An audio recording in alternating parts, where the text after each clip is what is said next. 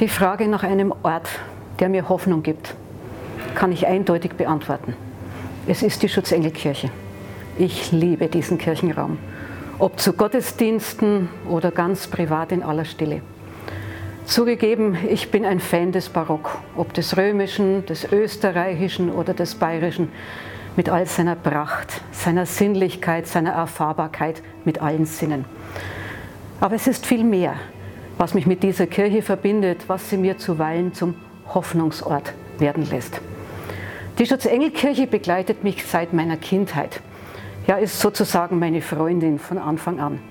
Ich war vielleicht sechs Jahre alt, als ich meine Oma, eine begeisterte Domchorsängerin, auf diese Orgelempore begleiten durfte. Und als Kind natürlich alles noch viel größer, viel bunter, viel prächtiger erlebte. Als Kind war die Schutzengelkirche für mich mein Prinzessinnenschloss, in dem ich mit der modisch gekleideten Judith im Deckengemälde Judith und Holofernes meine ganz persönliche Prinzessin bewundern durfte.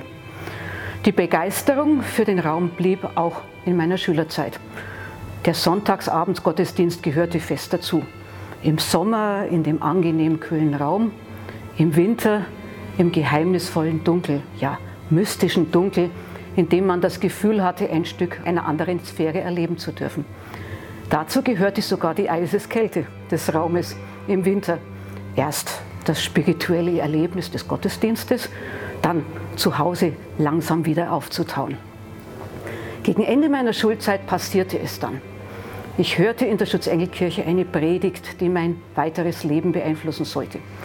Am Schutzengelfest predigte der damalige Regens Ludwig Mödel dessen Gottesdienste und überaus pointierte Predigten ich sehr bewunderte, über das Hochaltarbild. In seiner wundervollen Beschreibung und Erschließung ließ er es in Worten zum Leben erstehen.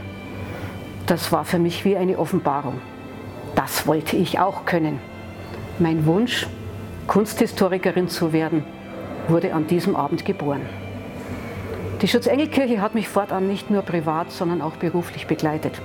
Ich vermittle ihre frohe Botschaft leidenschaftlich als Gästeführerin und Wissenschaftlerin. Ich betreue sie als Denkmalpflegerin.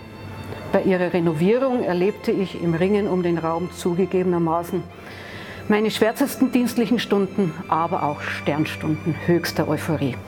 Nie werde ich das Glück vergessen, dem Hochaltargemälde auf dem Gerüst ganz nahe sein zu dürfen, diesem wundervollen Erzengel Michael von Angesicht zu Angesicht gegenüberzustehen, ganz nah bei Gott Vater und Sohn zu sein, an ihrer Liebe zueinander teilhaben zu können. Nie werde ich diese innigen Blicke und diese ebenso ineinander verschränkten Hände vergessen. Aber vor allem ist mir die Kirche bis heute Trost geblieben. Ich gehe in diese Kirche, um Danke zu sagen, wenn mein Leben bereichert wurde. Aber ich gehe auch hierhin, wenn es einmal nicht so gut läuft, wenn ich das Bedürfnis habe, mich unter die Obhut des Höchsten zu flüchten, der seinen Engeln befohlen hat, uns zu behüten.